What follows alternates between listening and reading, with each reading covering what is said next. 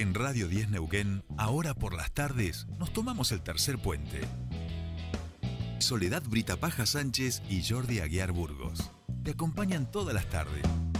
De 15 a 17.30. Información, análisis, entrevistas, música en vivo y columnistas de todos los colores y sabores. Subite al tercer puente. Con Jordi y Sole.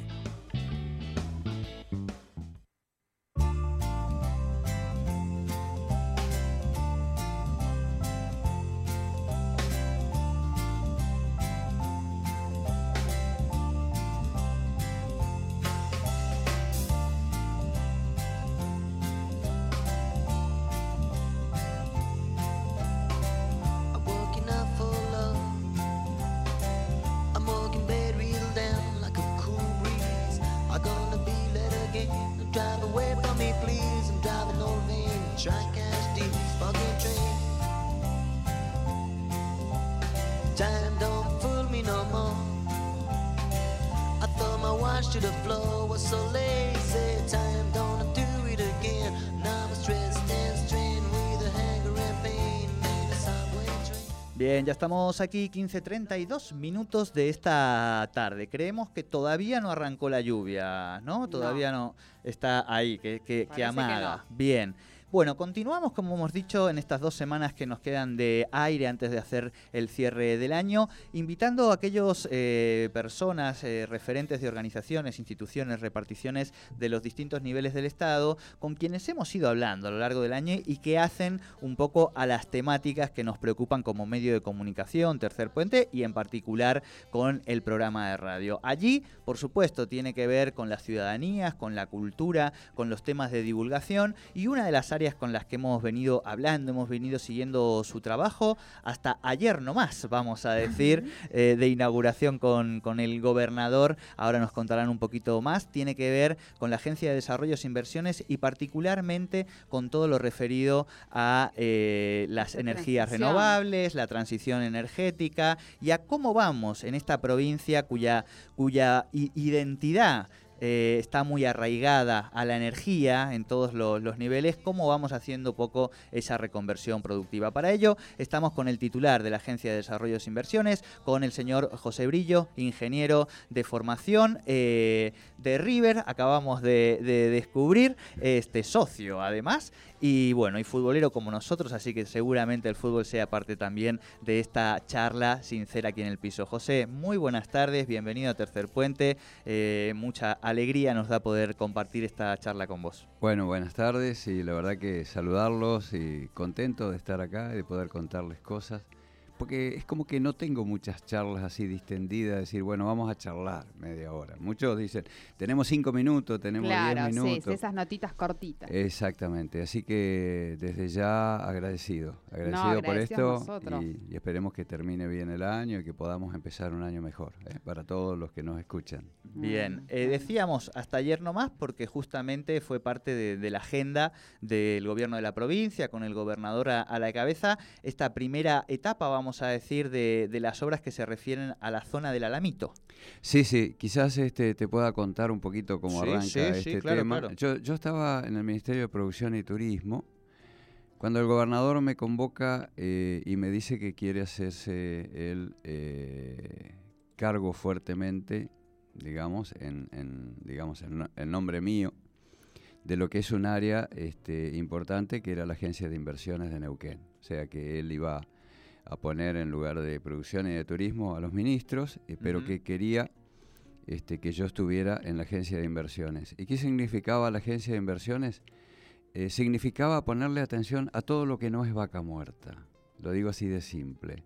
Él me dice, un 85% del Producto Bruto es petróleo, gas y todo lo que está vinculado al petróleo y gas, y solo un 15% tenemos en otros grandes temas, como puede ser la industria, el, el comercio, el turismo, la producción. Entonces, eh, hay que dedicarse a ese sector y, y quiero que lo hagas este, con el equipo que eh, había formado Pedro Salvatori. Pedro Salvatori, ujú. ex gobernador de la provincia. La verdad que una persona que tuvo una eh, gran trascendencia por, por los temas y por las elecciones que tuvo, ¿no? La verdad Claro. que ¿Llegaste a trabajar, a compartir en algún momento Sí. espacio de gestión? Sí, sí, yo inicié mi actividad en marzo del 80. Así que entré eh, como cuando estaba el gobierno militar en ese momento, eh, en lo que era el COPADE. Eh, Ahí va. Había muchos funcionarios del área de Zapag en, en ese momento. Y, y entonces este, llegué al año 83 ya y vino Felipe Zapag. Ujú. Así que cuando vino Felipe Zapag, lo primero que encontré cuando fui a verlo, porque me llevaron a verlo, este, fue eh, mucha gente en la antesala. O sea, él recibía mucha gente. Eh, tuve algunas sorpresas porque salí a visitar la provincia y empezaron las obras de lo que era la ruta eh, nacional 22 hasta el paso este, Pinochado, que lo habíamos eh, pavimentado nosotros nada más porque los chilenos no habían hecho No nada. habían avanzado, claro. Y digo, ¿qué será esto, no? ¿Qué visión? Porque fue, y es el segundo paso internacional de la Sí. Argentina, bueno. Este, luego vinieron otros gobernadores como, como Jorge este, Sovich, bueno, antes Pedro Salvatori. Con Pedro Salvatori pude visitar Copahue, Cabiahue. Este, en ese momento se inauguró eh, la plantita geotérmica de, de Copahue. Eh, pude hacer otras cosas. Él, él creaba pueblos este, a diestra y siniestra porque era un creador. Este, él creó Octavio Pico, este, fundamentalmente para Neuquén se hiciera de las regalías de petróleo y le- sacarle un pedacito de Río Negro. Este, esto fue básicamente eh, una visión de, todo lo que se podía hacer en la provincia. Así que eh, tuve varias eh, participaciones en distintos ministerios, pero como les decía al, principio, la mejor etapa mía es esta, porque me encontré con un equipo formado, con un equipo que había trabajado mucho con Pedro Salvatori y con Luis Galardi, este, pero que le faltaban realizaciones, o sea, estaban básicamente todos los proyectos ya estudiados, factibilizados, eh, con todos los estudios sociales, ambientales, este, con todas las habilitaciones y todo, pero no habíamos podido eh, meter ninguno dentro de lo Claro. que es una realización.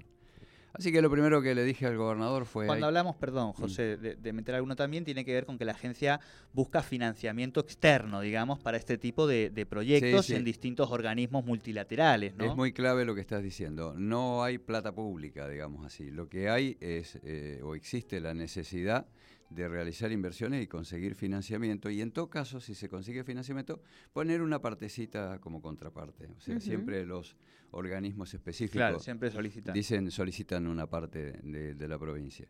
Así que nos encontramos casi con eh, 10, 12 proyectos, digamos, eólicos, solar, eh, geotérmicos, también eh, el caso de proyectos hidroeléctricos, casi un chocón en energías renovables. Claro.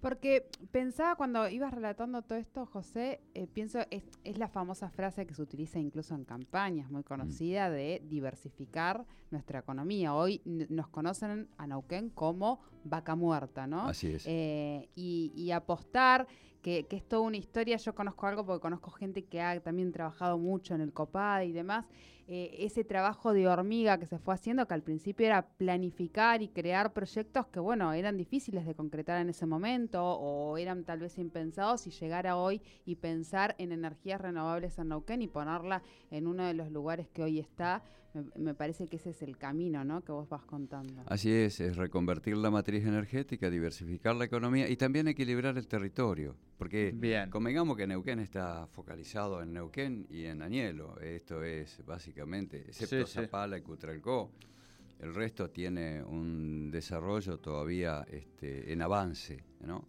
Por eso nosotros estamos metiendo proyectos en la zona norte, básicamente, Ujú, y tenemos ujú. muchos proyectos. O sea, este, en estos dos años hemos realizado tres proyectos, eh, uno hidroeléctrico, el otro eh, eólico y el tercero el que empezamos eh, ayer a construir, que es el solar. Digo realizar porque, eh, digamos, para poder arrancar estos proyectos, en el caso de el Parque Vientos Neuquinos, lo tenemos ya terminado, eh, está funcionando, está metiendo 100 megavatios al sistema, que es la tercera parte de lo que consume eh, Neuquén.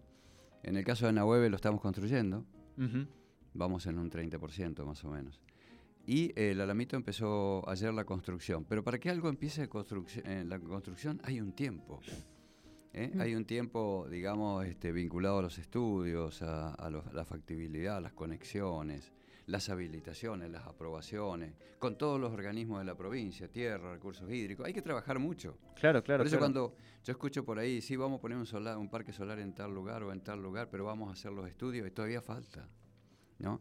Entonces, este, lo bueno es que eh, hemos eh, avanzado con tres proyectos, que son proyectos que tienen genética verde. Perdóname que utilice este término, me animo con ustedes. Vamos, me gusta, me gusta. Este, genética verde porque están financiados con este, créditos eh, verdes. ¿eh? ¿Qué son créditos verdes? Por ejemplo, eh, el Parque Eólico eh, Vientos Neuquinos recibió eh, financiamiento de bancos argentinos conducidos por el Banco Santander a través de lo que se llaman bonos verdes. O sea, ¿por qué este, sacan bonos verdes que son los que la gente paga y después esa plata va, ¿no es cierto?, a los proyectos?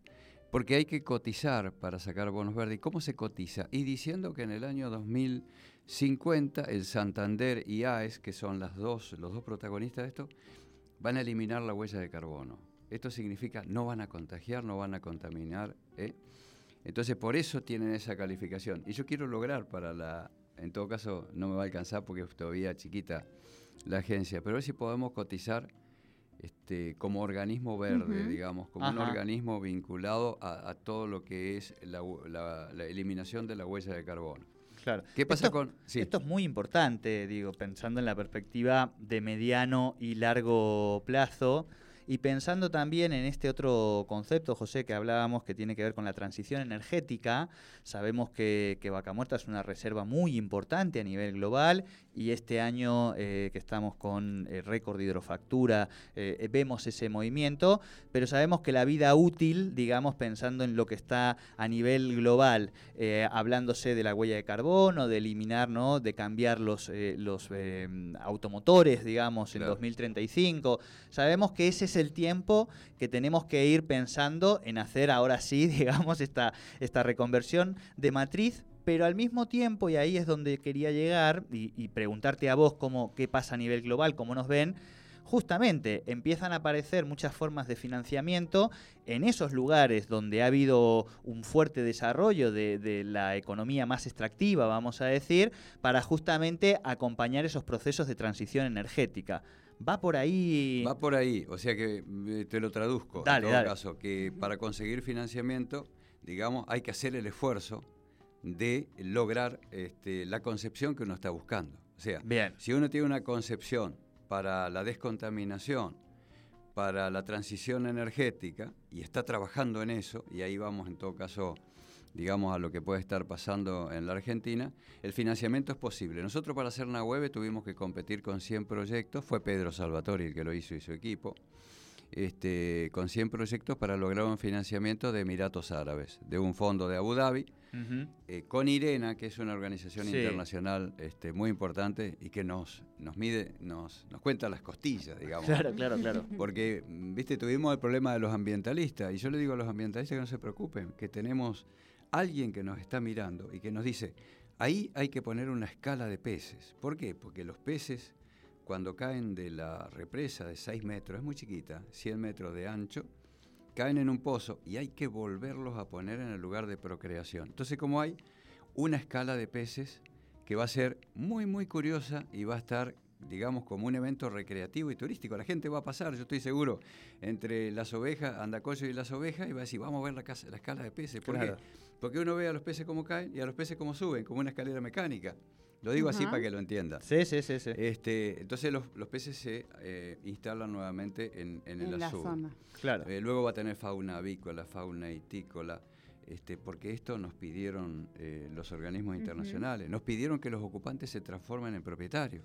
O sea, si tenemos siete, ocho ocupantes, esos tienen que tener el título de la propiedad cuando la obra esté terminada, que haya Claro. áreas de riego, que, que, viste que la, que la sala de máquina no haga ruido, que no contamine. Entonces, Todas esas cosas hay, hay que cumplirlas. Y el proyectito nuestro, el Y, proyectito igualmente, José, ahora han impulsado el, el Observatorio Socioambiental allí en, en Nahueve, ¿no? Sí, ese, ese es otro tema. Eh, eh, hay, hay dos temas más que me olvidaba. El, o- el Observatorio Socioambiental, que es invitar a todos los componentes o los protagonistas de este proyecto, que son pobladores, asociaciones de fomento rural, este, sindicatos, ambientalistas, a que se reúnan en un lugar y periódicamente discutan algunas de las cuestiones que hacen, digamos, al proyecto. Tuvimos un buen resultado con el primero que hicimos, este, e incluso los ambientalistas este, se presentaron, ellos dijeron sus cosas. Y también hicimos algo en el Alamito. eh, una semana antes de, de arrancar, eh, que lo hicimos ayer, nos juntamos con la comunidad y le contamos de qué se trata, ¿no? Bien. Este, y, y yo me refería a la transición energética que vos hablabas, porque hay que adaptarse a eso. Una cosa es la transición energética que estamos llevando adelante con estos proyectos, apuntando a que grandes consumidores tengan en su matriz energética un 20% de este, energía renovable, renovable. que es lo que dicen las leyes. Por ejemplo, en el alamito, la justicia. En el alamito, la energía eléctrica que produzcamos va dirigida a este, los edificios de la justicia. Por ejemplo, el edificio de acá, de Neuquén. El, el principal de acá Sí. que Claro, debe tener que- un consumo. que es inmenso y se va a llevar claro. la mitad del alamito, más o menos. Pero bueno, Claro. eh, Pero digo, en el proyecto ya está explicitado cuál va a ser El eh, destino. el destino. sí, sí, ahí sí, va. el destino. Y después vamos a hacer escalar, ampliar Claro. ese proyecto que ahora es de un megavatio, que es producto de lo que logramos este, recaudar cuando generamos eh, vientos neuquinos. Cuando se hace el proyecto eólico Vientos Neuquinos, a ADI, este fue un proceso que, lo hizo Pedro Salvatori, le hacen un pago de un canon. Como es un parque grande, el canon es grande, 1.200.000 dólares. ¿Qué dijimos? Vamos a invertirlo, vamos a reinvertirlo en un parque solar. Entonces hicimos el parque solar con lo, saca- lo que sacamos de viento neuquino. Por eso yo digo que eso es genuinamente verde, porque lo sacamos de un parque, Claro. de un parque eólico. Y eso nos va a permitir cotizar después. Y, y vamos a ampliarlo de la misma manera. En la medida que vayamos obteniendo resultados en otros proyectos, vamos a ir ampliando nuestro Benjamín. Yo le digo Benjamín. Y respecto a la transición energética, como te decía, uno para los organismos, pero la otra gran parte que todo el mundo debe saber, lo que es el Acuerdo de París, que el Acuerdo de Sí. París son 193 países que se juntan y dicen, bueno, el planeta se está calentando, algo hay que hacer, porque si no vamos a tener 2 grados más, 2 grados, más, 2 grados menos en el 2050, entonces todos los países del mundo se comprometen este, a realizar acciones para poder bajar el nivel de contaminación por transporte. Ahora no es el consumo ¿sí? Bien. de los grandes consumidores, sino la contaminación por transporte. Y la gente que nos está escuchando puede imaginarse, mil camiones por día recorren Vaca Muerta. 500 camionetas, ¿eh? 200 o 300 colectivos por día. Las autopistas. Si uno va a Buenos Aires, a Córdoba, ve lo que es todo ese cúmulo de autos, camiones, colectivos contaminando. ¿eh? El puerto de Bahía Blanca, 2.400 camiones por día, contaminando. La contaminación por el transporte mata 7 millones de personas por año en el mundo. Mientras la violencia, que parece que fuera una gran cosa, es grande, eh, la muerte, pero son 1.600.000, o sea, 5 o 6 veces más es por transporte. Entonces hay que tomar una decisión. Los países lo están tomando, que es promover los autos eléctricos o a hidrógeno, que será el combusti- el combustible del futuro, o amoníaco, o lo que sea. Sí, sí, sí. Distinto, digamos. Distinto, ¿no? ¿eh? Eh, para que la gente entienda y no se, no se ponga mal con estos términos, significa que si uno le pone nafta o gasoil a un auto, lo que sale por el caño de escape es carbono. Esa es la huella de carbono que deja. Cada Claro. auto que recorre una autopista deja una huella de carbono. Los aviones, eh, Los, los, aviones, barcos, los trenes, lo- los camiones, Claro. este, los colectivos. Entonces es ahí donde hay que dirigir los esfuerzos. Ahora, si yo quiero comprar un auto eléctrico aquí en Neuquén, no consigo. No. O consigo un auto de 25 mil a 60 mil dólares, o consigo un karting, y con perdón de los que hacen los autos chiquitos, porque son todos autos chiquitos, no nos sirven a nosotros. Servirá para otros usos, pero no nos sirve. Igual que monopatines o bicicletas, todo eso se La- puede usar para esto. Electromovilidad. Eso se llama electromovilidad. Eso lo hemos aprendido con ustedes. en las Claro. distintas Claro. entrevistas con, pensaba, con Hipólito Con. Eso se llama eh, electromovilidad y tiene tanta importancia como lo otro. Por eso los países tienen que rendir cada cinco años, hasta el 2050, estos 193 que firmaron el Acuerdo de París. ¿Qué es lo que hicieron para poder resolver esta situación? Nosotros, Argentina, va a mostrar los 5.000 megavatios que se han radicado en la Argentina. Ujú. Neuquén tendremos 150. Este, No. Y así hasta que podamos hacerlo. Pero, digamos, estamos lejos de poder eh, responder. Por eso, el Gobierno Nacional se intenta apurar y presenta un proyecto de ley para que en el 2041 dejen de comercializarse los autos a combustión, a nafta y a gasoil. Y nosotros que estamos en vaca muerta decimos, no, esperen, dennos un poquito más porque nosotros necesitamos darle confianza a las empresas de vaca muerta para que podamos realizar eh, actividades, obras y demás hasta que venga la definición de que no hay más autos a combustión. Entonces, ¿qué es lo que hacemos? Presentamos un proyecto de ley, nosotros alimentamos a la diputada Chani Zapac con la información y ella presenta un proyecto de ley para que sea en el año 2050 el de eh, que se termine la comercialización de los autos a nafta y gasoil. Esto nos da 30 años. ¿Para qué? Para que a través del fondo anticíclico que sacó la legislatura con apoyo de todos los diputados se puedan tener fondos para la reconversión. Bien. ¿eh? para que podamos llevar adelante otras tareas. Y yo no, no quiero que se asuste la gente con esto de, de que hay que dejar una cosa para hacer otra. El gas es de uso infinito, o sea, el gas no va a poder ser sustituido nunca, porque la única forma de calefacción eficiente que hay y de consumo doméstico es el gas. Es difícil que todos tengamos una cocina eléctrica. Entonces el gas va a servir para hacer fertilizantes, eh, para forestar, para hacer áreas de riego, para hacer plantaciones de soja, lo que quieras. Pero el gas es fundamental. Entonces hay que hacer una transición energética en la cual también Vaca Muerta forme parte. Y después el petróleo se podrá exportar, se podrá vender en, en la forma de combustibles y demás y obtener recursos para mejorar la calidad de vida de los neuquinos y de los argentinos. ¿no? Me parece que ese es el proceso que tenemos que llevar adelante. Bien, bien, lo importante es eh, haber, haber comenzado y poder ver este tipo de avances, que por eso con, con, con Jordi vamos, vamos siguiendo y, y nos gusta meternos, aunque a veces no entendemos del todo, pero bueno, tratamos de, de No, es así, es de a si voy poco. muy rápido, pero No, no, No, no, no. Clarísimo, no, José, clarísimo. Siempre este, por eso, por eso los Eh, y, consultamos. ahí, y ahí hay un tema que nosotros tenemos también, más allá de lo que se presentó Sí. en Buenos Aires, una ley de electromovilidad Ajá. presentada en la Sí. legislatura. Sí. Esta ley de electromovilidad que dice que se van a crear corredores para poder tener la facilidad de cargar los autos. De hecho, Neuquén, si no, eh, díganos si nos equivocamos, ya tiene un sistema o está planificado, digamos, que, a nivel provincia, a nivel de provincias es uno de los más importantes, ¿no? En términos de conectividad desde Chile y demás. Sí, eh, tenemos 17 cargadores adquiridos Claro. que estamos Sí. conectando en distintos lugares.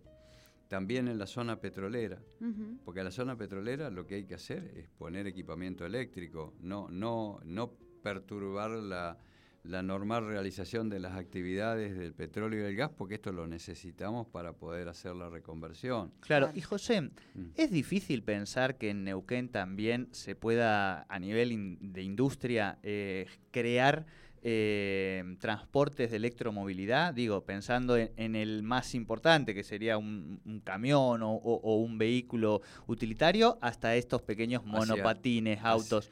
Digo, porque me parece que si uno ve que va para allá, que nosotros tenemos esta concepción y que además si lográsemos, digamos, ¿no? Valor agregado, todo lo que ya sabemos, decir, bueno, quizá estratégicamente hay que pensar también cómo uno va generando las bases para generar una industria así, ¿no? Has definido lo que es un corredor de desarrollo a partir de la transición energética. Claro. Porque es, es- es muy bueno eso. Nosotros eh, se habla de que para poder cumplir con el Acuerdo de París hay que erradicar entre 750 y 1500 parques eh, de energías renovables por año. Esto en todo el mundo. No, en la Argentina. En la Argentina. Sí, en la Argentina. Opa. Solo en la Argentina. Eh, inversiones por 9 mil millones de dólares al 2030 y por 19 mil al 2050. Esto lo dice la Cámara Eólica Argentina, no lo digo yo, estoy tratando Bien, de, bien, bien, bien. de bien. recordarlo. Se van a eh, crear eh, planes de trabajo, porque realmente, digamos, de trabajo genuino, porque trabajan más o menos unas 3.000 personas cada 1.000 megavatios. Este, va a bajar la- el valor de la energía, porque lo que tiene la energía renovable es que baja de, de 130 a 150 dólares el megavatio, lo baja a 60, 50. Está bien, hay que acompañar eh, algunas cosas, ¿no? Para que la gente entienda lo que es renovable. Lo que, lo que es renovable, eólico y solar, son parciales en el tiempo. No es como una hidroeléctrica que trabaja todo el día. O una turbina de gas que trabaja todo el día. Hay sol- mucho mito que romper todavía en relación a las eh, energías Exacto. renovables. El sol, 5 horas por día. Entonces, ¿qué tenés que tener cuando tenés un sol 5 horas por día? Tenés que tener acumuladores de, eh, Claro. de litio, que son generalmente, y ahí viene una discusión sobre los acumuladores de litio. Bueno, este, eh, los eólicos, 7, 8 horas por día. Realmente una hidroeléctrica funciona eh, las 24 horas por día y también la geotermia. La geotermia Claro. es una actividad eh, muy interesante que se puede desarrollar. José, sí, perdón. perdón. No, no, no, está perfecto. Eh, no, te, para que no se nos vaya comiendo el, Sí. el tiempo, eh, 2022, Neuquén, energías renovables. Además, estos tres proyectos que ya están en funcionamiento este, y que vamos a ir viendo sucesivas etapas. ¿Alguna otra cosa más que se sume el año que viene? ¿Algo al que tengamos que ir poniéndole el ojo? Sí, el, el gobernador eh, Omar Gutiérrez ha solicitado al ministro de Energía, secretario de Energía de la Nación, a Darío Martínez, que se nos otorguen directamente, esto está en un decreto, el decreto 476 es, de la Secretaría del, del Gobierno Nacional, que se nos otorguen, eh, se nos aprueben tres proyectos eh, eólicos importantes en la provincia de Neuquén directamente, sin participar en los planes Mater y demás, porque existe la posibilidad, está la, está la norma que nos ayuda para eso. Eso serían Picún Leufú, que nuestro Bien. es nuestro mejor proyecto. Capital del viento. Así es, no, podría ser de otra manera. Claro. Dos en Zapala, eh, que son la, la americana y los Positos, el centro de la Sí. provincia. Esto hace el equilibrio territorial que yo te Claro. comentaba.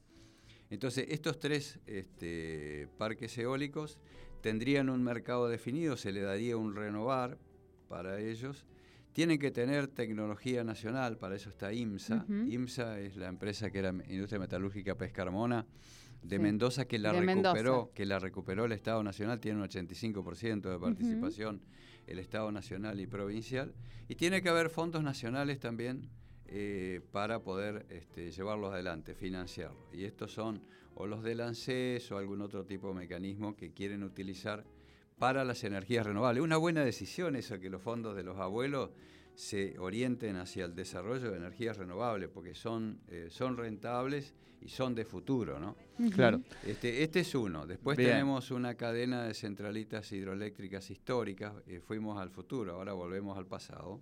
Bien, José, me- tenemos, avísame cuando Noticias. estén las noticias. Vamos a hacer una pausa Sí, sí. mínima para ir a las noticias. La gente, nosotros aprovechamos para ver un minuto de Messi, que ya ha metido un gol también. Podemos Bien. aprovechar mientras tanto.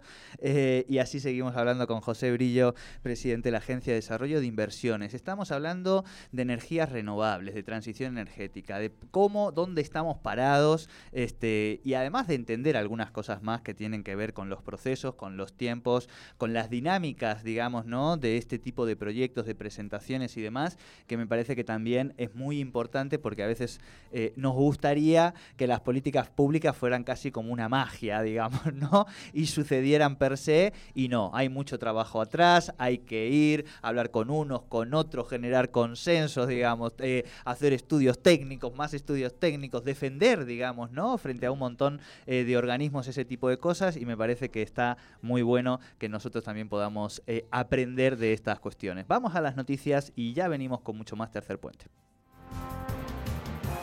Siempre noticias.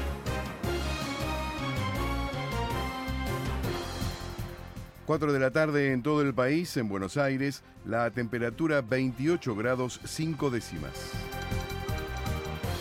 El 85% de los bonaerenses cuenta con una dosis de la vacuna contra el coronavirus. Lo informó el gobernador Axel Kicillof en su cuenta de Twitter. Agregó que el 70,52% tiene el esquema de dos dosis. Recordamos que ayer anunció que aplicará el pase libre con vacunas a partir del 21 de diciembre. Por su parte, el ministro de Salud de la provincia, Nicolás Kreplak, por Radio 10, adelantó que durante el verano se vacunará a los turistas que no tengan esquema completo. El objetivo es poner, eh, garantizar que se puedan hacer todas las actividades, por ejemplo, ir a comer, ir a poder tener el aforo del 100% en teatro, poder tener eventos deportivos masivos, poder ir al gimnasio, todas las actividades que uno quiere que se puedan hacer, pero que no haya más riesgo de contagio. Eh, A partir del 21 de diciembre va a estar vigente esto, es importante.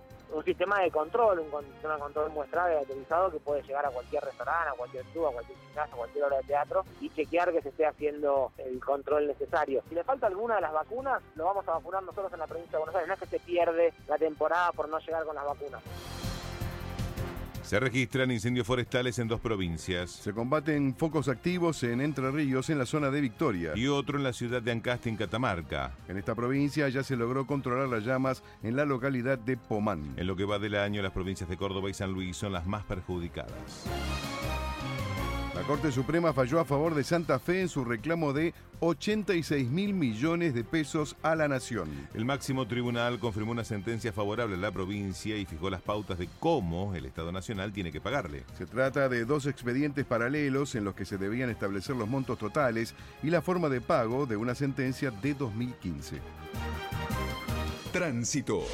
Avenida de Mayo entre Bolívar y Perú hay corte por manifestantes. Congestión en General Paz entre Avenida San Martín y Liniers, sentido Riachuelo, y al Río de la Plata entre Lugano y Liniers. Autopista 25 de Mayo lenta entre 9 de julio y Medalla Milagrosa en sentido de Liniers. Cantilo con demoras en Núñez. Por operativo de bomberos está cerrada Ancho, Arena y Sarmiento. Capital y alrededores, la temperatura 28 grados 5 décimas, humedad 62%. Ya está disponible Es al revés, un podcast original de Radio 10. Escúchalo en Spotify. Radio 10. Siempre noticias. Auspicia Autoshop. Eugenio Perticón en 1137 a metros de Walmart. Guerrini Neumáticos es Autoshop en Neuquén. Presenta Gervasini Neumáticos. Es la hora 16, 3 minutos. Estás en Radio 10 Neuquén. 98.5. 98.5. Radio 10.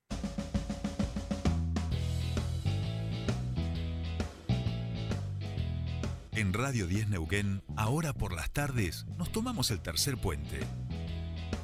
Soledad Britapaja Sánchez y Jordi Aguiar Burgos. Te acompañan todas las tardes. De 15 a 17.30. Información, análisis, entrevistas, música en vivo y columnistas de todos los colores y sabores. Subite al tercer puente. Con Jordi y Sole.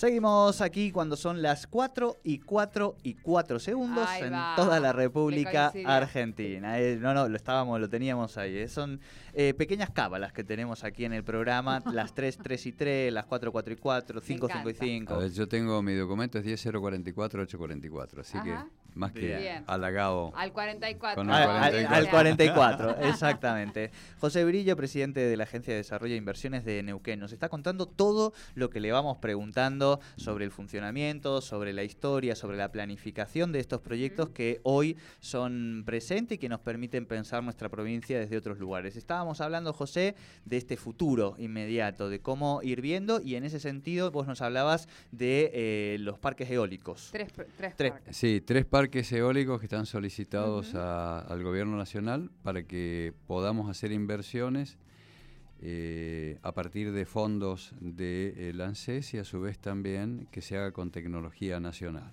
Fondos del ANSES u otros recursos Claro. eh, nacionales, ¿no? Eh, estos son proyectos muy buenos, son de los mejores que tenemos y generarían más o menos unos 225 megavatios. Luego- Además de mano de obra, Sí, sí. cambio en los lugares, ¿no? Sí, Porque sí. todos estos proyectos Exacto. tienen una mirada integral, digamos. Exacto. Trabajo, eh, un tiempo de construcción, un tiempo de operación. Luego eh, te decía que estamos con un proyecto que realmente nos ha causado este, realmente mucha, mucho asombro cómo ha caído en cada uno de los pueblos, que es recuperar las viejas centralitas que dieron origen a los pueblos. O sea, por ejemplo, San Martín de los Andes tiene una centralita abandonada eh, sobre el arroyo Pocabullo que Sí, cae sí. sobre la montaña, que es una reliquia. Y encima los chicos que han ido a visitarlo le han pintado murales artísticos. Las turbinas, que están obviamente, eh, arru- eh, digamos, arruinadas por el tiempo, dice 1947 Agua y Energía de la Nación. Entonces lo que hemos decidido eh, con el intendente Carlos Aloniti es ver si las podemos recuperar. Y nos han aportado a nosotros este, la responsabilidad, nos han dado la responsabilidad. Así que estamos tratando de desarrollar la centralita eh, de San Martín de los Andes, la de Aluminé, hay una de Aluminé que está parada también. Hay una en Manzano Amargo, hay una en Huinganco, hay una en Butaco, en la, z- en la zona eh, norte, Auquinco, que es más al norte. Son alrededor de 6 o 7, más dos proyectos que tenemos, uno es Villa Traful. Villa Traful eh, y Villa Langostura. Producen energía a partir de generadores de gasoil y de, y de gas. Así que se imaginan en esos lugares paradisíacos una máquina que hace ruido y emite y deja huella de carbono y todo eso no es sustentable con esos Claro. lugares. Así que estamos viendo la forma de poder solucionarles este, ese, ese, ese problema. Después tenemos un proyecto de exportación este, de energía eléctrica a Chile. Chile ha tomado una decisión muy fuerte, que es eh, la de reconvertir su matriz energética, igual que los Sí. argentinos, pero Claro. ellos, ellos tienen muchas centrales de carbón. Uno va a Santiago de Chile Sí, y sí, se sí, ahoga. El, smog es es, terrible. El smog es tremendo. es parte de la postal. Exacto, es parte de la postal. Entonces están haciendo un trabajo muy interesante y nosotros eh, a la altura de, de Chosmalal, Loncopué, más o menos en esa zona, en esa parte, tenemos muchas posibilidades de este, venderle energías renovables a partir de dos o tres centralitas hidroeléctricas que existen ahí, que están también factibilizadas por ADI, son los guiones, Colomichicó y. Butalón Norte. También hay un parque eólico que se llama Chorriaca, que es Sí. un, un parque eólico muy interesante que puede exportar energía a Chile. Y bueno, eh, eh, con eso pensamos armar un paquete de unos 800 a 1000 megavatios, a ver si podemos exportarle energía al, al vecino país, ¿no? Así que eso este, para nosotros es, es eh, realmente fuerte. Hay muchas posibilidades de hacer otros parques solares más grandes. La zona de Rincón de los Sau- Sauces al sur Sí. tiene eh, enormes este, posibilidades también. Y el tema de los vapores endógenos, como te decía, la geotermia, tanto en Domuyo como Copahue y Cabiahue, este, daría un uso integral de la energía y de los vapores para distintas actividades.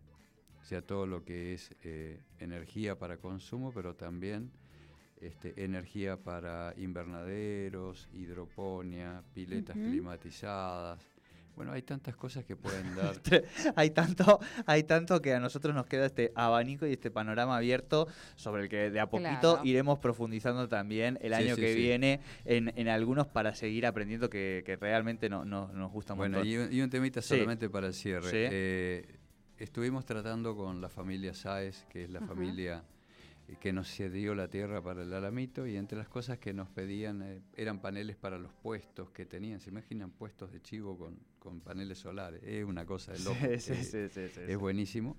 Nos pidieron que capacitemos a un hijo para que pueda trabajar en el parque. Y eligieron a la hija, eh, que se Bien. llama Margarita Sáez, que va a ser la que va seguramente a poner en marcha el parque solar dentro de seis meses, cuando esté listo, una mujer. Muy Me bien. encanta. Bueno, vamos a pedirte después el contacto cuando Sí. llegue para entrevistarla sí, sí, también. sí. Se va a capacitar, se tiene que capacitar Claro, porque tiene- claro. Tiene, que aprender No, todo. nos faltan Bien. unos meses, así que lo, está- lo- lo vamos. Me encantó el- este cierre. Eh. José, te agradecemos mucho. esta- Pegadito, te quiero decir, pegadito a lo que es nuestra columna de feminismos. Ahora mismo están las chicas afuera para Ah, entrar, bien. así que justo, no- exacto. acabas de dar una notición. Sí, sí. Bueno, te vamos a pedir, José, como hacemos en estas entrevistas, que agarres tu copa, que ahora hizo le va a preparar el videito y básicamente es un brindis con los deseos, obviamente, que los verbalices para el año que viene. Todavía falta un poquito para Navidad, pero mañana ya se arma el arbolito y no hay vuelta atrás. Así que nosotros después iremos compartiendo estos saludos. Ahora sí, el saludo y el brindis de José Brillo. Bueno, e- es, es el momento para todas las familias neuquinas de tomar coraje, eh, olvidarnos eh, de esta pesadilla que hemos tenido y eh, ser felices en esta Navidad y en este año que, que comienza, el 2022, que tengan realmente prosperidad y que podamos salir de todo tipo, desde todo punto de vista, ¿no? De salir desde, la punto- desde el tema de la pandemia y también de la situación económica y de los problemas que tenemos, productos también de, de- de la pandemia. Así que es el momento de pensar en positivo. Eso es lo único que yo les propongo. Bien, bien, muchas gracias. Muchísimas gracias. José Brillo, aquí en Tercer Puente.